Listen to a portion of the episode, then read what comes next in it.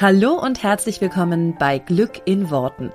Ich bin Claudia Engel, Spiegel-Bestseller-Autorin und ich möchte dir dabei helfen, dass dein Alltag einfach eine Menge Spaß macht. Mit allem, was dazugehört. Also lass uns loslegen. Zieh die Mundwinkel nach oben und entspann dich. Hallöchen und herzlich willkommen hier zur neuen Folge von Glück in Worten. Letzte Woche habe ich einen Podcast gemacht zum Thema im Mittelpunkt stehen, gut oder schlecht, und habe dir so ein bisschen erzählt, was mir wahnsinnig geholfen hat, um das Thema Mittelpunkt ja oder nein sozusagen für mich zu verändern. Vielleicht hast du das gehört, denn anschließend daran möchte ich heute über das Thema Redeangst grundsätzlich sprechen und dir ein paar Themen oder Tipps dazu geben, wie du die Angst vor anderen Menschen zu sprechen ablegen kannst. Falls du mein Video von letzter Woche noch nicht ähm, oder meinen Podcast von letzter Woche noch nicht gehört hast, beziehungsweise das Video dazu gesehen hast, hör dir das total gerne nochmal an, wenn du magst. Und ansonsten starten wir heute hier direkt rein mit dem Thema Redeangst. Es ist ja, glaube ich, mittlerweile sehr, sehr weit verbreitet äh, zu wissen, dass die Angst vor anderen Menschen zu sprechen unsere größte Angst als Menschen ist. Ja, noch vor jeder Angst vor, keine Ahnung, Spinnen, Schlangen oder sonstigem, die größte Angst der Menschen ist, vor anderen Menschen zu sprechen. Was ich schon ziemlich krass finde, aber was ich mir auch gut vorstellen kann, warum das so ist, weil wir das natürlich A, wenig lernen und üben, ähm, und dann oft, wenn wir es dann brauchen und zum Beispiel beruflich machen müssen, äh, so ein bisschen keine Ahnung, äh, das schwierig finden, ja. Oder auch so der Klassiker, willst irgendwie ein Gedicht vortragen, ein Lied singen oder, keine Ahnung, eine Ansprache halten zum Geburtstag von deiner Großmutter und äh, dann stehst du da und irgendwie alle Augen richten sich auf dich. Und ich glaube, das ist so das Horrorszenario von jedem, der vor einer Menge an Menschen spricht, egal ob das jetzt zehn Leute sind, hunderttausend oder wie viele. Du stehst da vorne, willst was sagen und es ist Stille. Du weißt nicht mehr, was du sagen sollst. Die Leute gucken dich alle an. Und das ist, glaube ich, so die größte Angst, die jeder Mensch hat. Dieser Moment ist unfassbar peinlich und den wollen wir alle auf jeden Fall vermeiden ich kenne kaum jemanden, der sagt, ach du, ich stelle mich da vorne hin, ich sag jetzt was, überhaupt gar kein Thema, ähm, gib mal her. So. Da gibt's doch relativ wenige Menschen, die so sind. Und das hat ganz, ganz simple Gründe. Zum einen natürlich das, was ich dir letzte Woche erzählt habe in dem Podcast zum Thema, was bist du gewohnt, was ist dein automatisiertes Programm. Aber zum anderen, und da möchte ich heute drauf, drauf eingehen, ähm, wie gesagt, ich empfehle dir den Podcast von letzter Woche noch zu hören, zum anderen hat es aber einfache Gründe, was in deinem Kopf vorgeht, was dazu führt, dass du eine Angst hast, die teilweise so doll ist, dass sie die Menschen lähmt. Heißt also, viele Menschen stehen dann vorne und haben einfach dieses klassische Blackout. Sie wissen gar nicht mehr, was sie sagen wollten, sie wissen gar nicht mehr, um was es geht. Sie stehen da einfach nur und starren irgendwie in die Welt. Und dann haben Menschen natürlich unterschiedliche Arten und Weisen, damit umzugehen. Einige fangen an zu stottern, andere fangen an hektisch zu werden, andere haben ein totales Blackout und starren nur noch in die Gegend. Ja, und einigen ist das dann natürlich oberpeinlich und stürmen von der Bühne oder so, ne? Es ist mir jetzt für mich jetzt erstmal an der Stelle total egal, ob du das jetzt beruflich brauchst, dass du redest ähm, oder wie gesagt mal auf dem Geburtstag, auf dem runden Geburtstag von der Großtante irgendwie mal drei Worte sagen willst. Ähm, und wie gesagt, es geht auch gar nicht darum, wie viele Leute. Es ist ganz, ich will nicht sagen simpel, aber es ist sehr vorhersehbar, was in deinem Kopf passiert, was zu dieser Redeangst führt. Und jetzt wollen wir ein bisschen ins NLP abtauchen, neurolinguistisches Programmieren. Darüber rede ich ja sehr häufig in diesem Podcast, für alle die, die vielleicht noch recht neu dabei sind. Neurolinguistisches Programmieren ist einfach nur die Tatsache, also sozusagen, was in deinem Kopf wie verknüpft ist, welche neuronalen Verbindungen in deinem Kopf äh, passieren an bestimmten Stellen an denen du Sprache benutzt, ja, neurolinguistische Programmierung. Programmierung deswegen, weil du bestimmte Programme in deinem Kopf hast, ja, also bestimmte Sätze mit bestimmten ähm, Emotionen und so weiter verknüpfst. Das kommt einfach daher, dass du ja aufgewachsen bist, Eltern hattest, Menschen haben, die dich irgendwie beeinflusst haben. Und das heißt, so entstehen bestimmte Programmierungen in deinem Kopf. Das ist jetzt nur mal ganz, ganz vereinfacht gesagt. Dieses dieses Wissen um die Programmierungen in deinem Kopf hilft uns aber, um zu sehen, im wahrsten Sinne des Wortes, was in deinem Kopf vor sich geht, was dazu führt, dass du, wenn du zu den Menschen gehörst, die das haben, und ich nehme an, wenn du diesen Podcast hörst, dann hast du das, sonst hättest du diese Folge nicht angeklickt, dass du also eine Art von Redeangst hast, Angst hast, vor Menschen zu sprechen. Wir müssen dazu, und deswegen, ich wiederhole das einmal ganz kurz, weil es bestimmt auch viele Menschen gibt, die noch nicht alle Podcasts gehört haben, die mir nicht so regelmäßig folgen, deswegen wiederhole ich es einmal ganz kurz. Wir müssen uns dazu die verschiedenen Sinnesorgane angucken.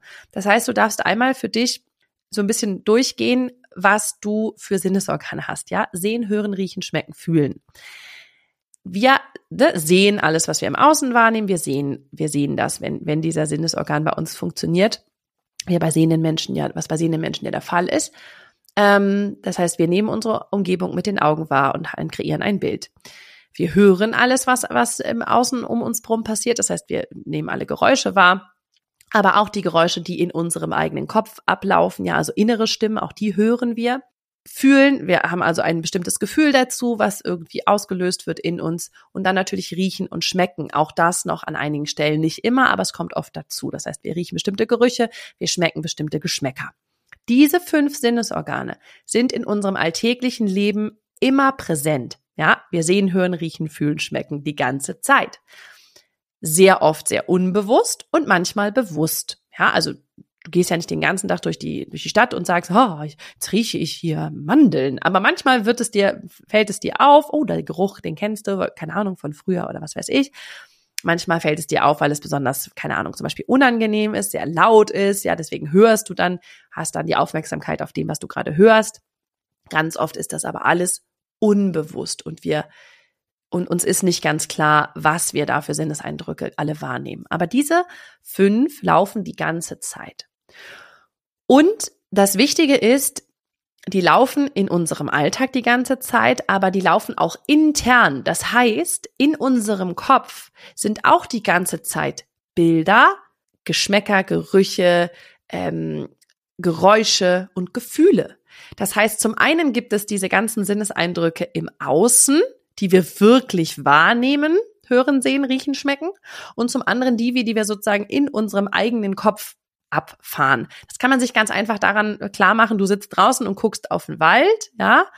Das ist das Bild, was du jetzt im Außen siehst. In deinem inneren Kopf hast du aber, keine Ahnung, den Streit mit deinem Partner vor Augen und siehst den vor dir stehen, wie er euch irgendwie, keine Ahnung, ähm, anschreit. Ja, das heißt, du siehst und hörst das, was in deinem Kopf abgeht gerade. Ein Streit, der in deinem Kopf nochmal sozusagen abgespult wird als Film. Und gleichzeitig hast du aber im Außen, keine Ahnung, guckst auf den Wald und hörst Vögelgezwitscher. Jetzt nur mal so als, das kann man sich, glaube ich, ganz gut vorstellen. Das heißt, es gibt immer diese zwei Ebenen. Einmal das, was im Außen passiert, in unserer wirklichen, sage ich mal, Realität und dann in unserer eigenen Realität, in unserem Kopf. Die können auch parallel stattfinden, das nur mal so dazu. Aber das, wenn wir das verstanden haben, ist ein ganz, ganz wichtiger Bestandteil dessen, wie zum Beispiel eine Redeangst funktioniert. Weil es passiert Folgendes. Dein Gehirn hat einen bestimmten Mechanismus, wie es eine Angst erzeugt. Dieser Mechanismus, den, der ist irgendwann mal entstanden, das heißt, eine bestimmte Kombination aus bestimmten Sinneseindrücken, bestimmten Sachen, die du hörst, bestimmten Sachen, die du siehst und so weiter, haben zu einem Gefühl von Angst geführt. Jetzt hat dein ganzes System das gelernt und weiß sozusagen diese Bausteine, diese verschiedenen Bausteine, wie eine Angst funktioniert. Wenn du das einmal verstanden hast, wie eine Angst funktioniert, aus welchen Bausteinen Bausteinen dieser Sinnesorgane sich das zusammensetzt. Jetzt kannst du, weil du weißt, wie es auftritt, das verändern und somit diese Angst verändern. Und das ist ein riesen, riesengroßer Vorteil von uns Menschen, weil wir Bewusstsein haben und uns bewusst machen können, was passiert denn da eigentlich gerade in meinem Kopf. So, nun lass uns mal auf so eine klassische Situation gehen. Das war jetzt alles Vorgeplänkel, aber wichtiges Vorgeplänkel. Du gehst auf eine Bühne, weil du etwas erzählen musst. Und jetzt bist du, sage ich mal, der typische Mensch, der typische Deutsche, den wir jetzt hier einfach mal gerade haben, der jetzt das nicht so geil findet, dass der auf eine Bühne gehen muss und jetzt was erzählen muss. Nehmen wir mal an, du musst das vielleicht beruflich machen. Die meisten Menschen haben schon, bevor sie auf die Bühne gehen, ein Gefühl von Angst und Unsicherheit. Was machen die in ihrem Kopf? Folgendes. Die sehen ein bestimmtes Bild, in den meisten Fällen, jetzt kannst du das mit dir abgleichen. Ich sag mal sozusagen das, was, was in den meisten Fällen passiert, ist es bei jedem immer ein bisschen anders. Jeder Mensch hat eigene Bilder, eigene Geräusche, eigene Gerüche und so weiter in seinem eigenen Kopf. Aber es gibt sozusagen so der kleinste gemeinsame Nenner, wie zum Beispiel eine Redeangst auftritt, wie die funktioniert. Bei den meisten Menschen ist es so, dass sie ein bestimmtes Bild sehen, zum Beispiel Menschen, die auf sie gucken, ja, also weniger, ah, die gucken alle desinteressiert in der Luft herum, sondern Die gucken alle auf dich, alle Augenpaare sind auf dich gerichtet. Das wäre der visuelle Kanal. Im auditiven Kanal, also in dem Kanal, was du hörst, und der ist wichtig, ist bei den meisten Menschen, die Redeangst haben, Stille. Das heißt, du siehst, dass dich ganz viele Menschen angucken und gleichzeitig hörst du eine Stille, eine ganz unangenehme Stille. Vielleicht, manche Menschen haben das auch noch, dass sie dann hören, ihren eigenen Herzschlag hören. Aber ansonsten so eine erwartungsvolle Stille von, was kommt denn jetzt? Wann sagt sie denn endlich was? Und das macht ein Gefühl von Enge, ein Gefühl von, ich will hier weg, ich muss hier raus, ähm, das schnürt mir die Kehle zu, und dieses Bild alleine, die gucken mich alle an und ich höre nichts, führt dazu, dass Menschen in eine Starre, ganz oft in eine Starre gelangen oder eben dann anfangen zu stottern oder was auch immer. Und ich kann nur für mich sagen, ähm, auch ich hatte so eine Art von, oh Gott, ich bin jetzt, also ich, ich habe das schon gemacht, dass ich vor anderen Leuten stand, aber ich kenne dieses Bild von, die gucken mich alle an und da ist einfach Stille. Und das ist ein super unangenehmes Bild. Ähm, und ein super unangenehmer Ton, weil da ist einfach Stille. So, das heißt, eine wichtige Komponente von Redeangst ist, der auditive Kanal ist leer, da ist Stille. Und der visuelle Kanal ist, die gucken alle mich an. Und jetzt kannst du hingehen und das verändern. Das heißt, was du schon mal machen kannst, ist, dass du auf den auditiven Kanal was legst, ganz bewusst, was dir eine entspanntere Stimmung macht. Ich habe ja immer, ich weiß nicht, ich bin ja so ein Instagram-Girl hier mittlerweile, die ich manchmal Instagram-Sachen benutze und so. Und da gibt's diesen einen Song, der immer so unter Funny Reels gelegt wird. Dü, da dü, da dü, da dü, dü, dü. Dü, dü, dü, dü, dü, dü, dü. Dü, dü, dü, dü, dü, dü, dü, dü. Da dü, da dü, da dü, da dü, da dü, dü, dü. So, kennst du vielleicht? Irgendwie so geht der und den habe ich zum Beispiel jetzt gerade, denke ich so, ach, wenn, mich, wenn ich mir den jetzt drauflegen würde, auf so eine Situation, ich stelle mir vor, ich habe wieder dieses Bild vor Augen, die gucken mich alle an. Und dann mache ich diesen Song drauf, in meinem Bild, in meinem Film, in meinem inneren Film, den, der ja abläuft. Da hätte ich gleich ein lustigeres Gefühl bei, weil ich diesen Song verbinde mit lustigen Reels, die auf Instagram laufen, ja. Und es nimmt diese Enge, das heißt, ich kann jetzt überprüfen, wie verändert sich das Gefühl, wenn ich einen anderen Ton drauflege auf meinen Film. Mein Gefühl verändert sich extrem, wenn ich diesen Ton drauflege, weil der sich jetzt, jetzt wird's halt angenehmer, jetzt wird's lustiger, jetzt wird's, ach ja, da wird jetzt irgendwas Lustiges passieren und das ist auf jeden Fall cool. Du kannst auch mit den anderen, das heißt, du kannst auf den also du kannst auf den auditiven Kanal natürlich alles Mögliche legen, was dir Spaß macht. Du kannst dir irgendeinen Song drauflegen, der dich beruhigt, ja.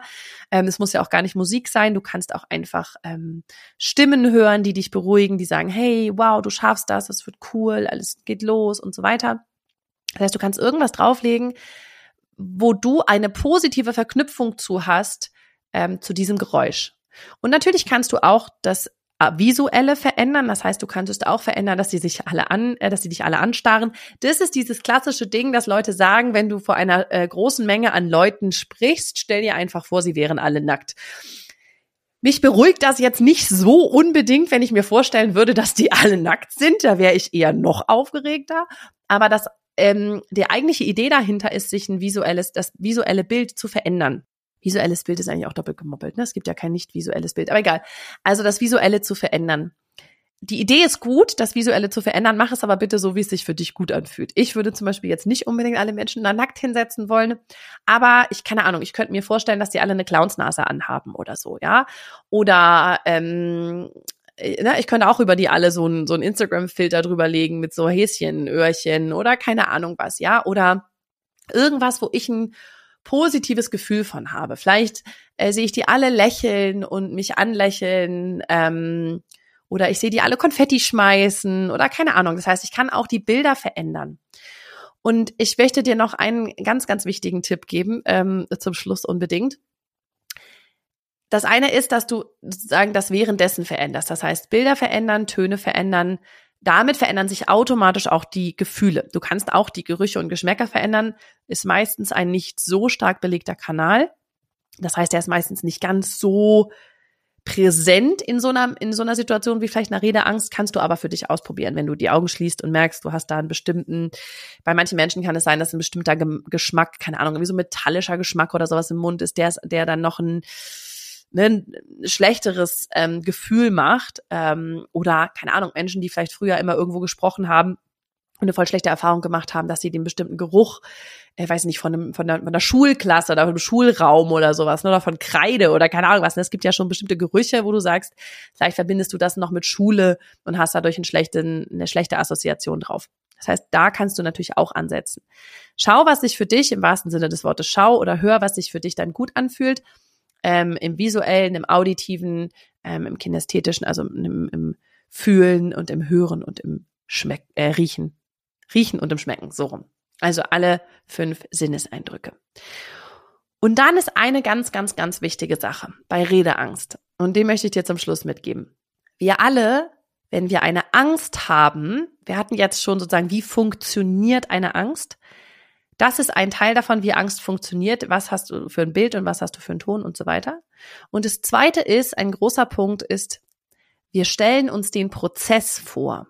Und der Prozess, also das Mittendrin, macht uns Angst, weil wir das Mittendrin nicht kontrollieren können und vielleicht denken, dann habe ich da eine Pause, dann vergesse ich meinen Text, dann habe ich dies, dann habe ich das. Das heißt, dieser Prozess, den du da abspulst in deinem Kopf, der macht dir Angst, weil du den die ganze Zeit sozusagen, du, wenn du dir jetzt vorstellst, du machst da eine Rede, eine halbe Stunde oder keine Ahnung was, bist du die ganze Zeit in dieser halben Stunde und da gibt's natürlich eine halbe Stunde lang Möglichkeiten, Fehler zu machen. Ja, das heißt, du bist die ganze Zeit in diesem Prozess und der ist fehlerbehaftet, weil du halt, ne, was ist, wenn du jetzt an irgendeiner Stelle irgendwas nicht mehr weißt und irgendwas falsch machst? Was du dagegen tun kannst, ist, dass du statt in den Prozess zu gehen, nur in das Endergebnis gehst. Das heißt, bei einer Rede, egal in welcher Art und Weise, stellst du dir vor, was passiert, wenn du fertig bist mit dieser Rede? Wie klatschen die? Wie doll jubeln die? Wie fühlst du dich, wenn du fertig bist? Und das Gefühl von, oh, ich habe es geschafft, geil.